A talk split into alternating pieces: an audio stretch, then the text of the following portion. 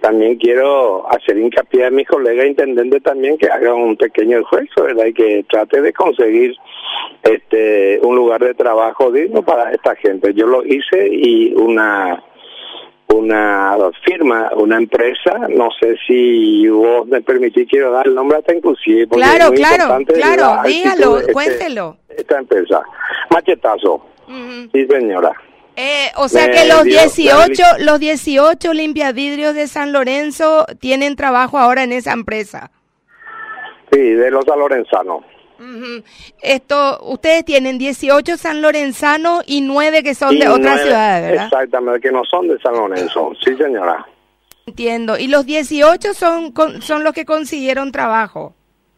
Ocho de esos, Mabel, hasta el momento.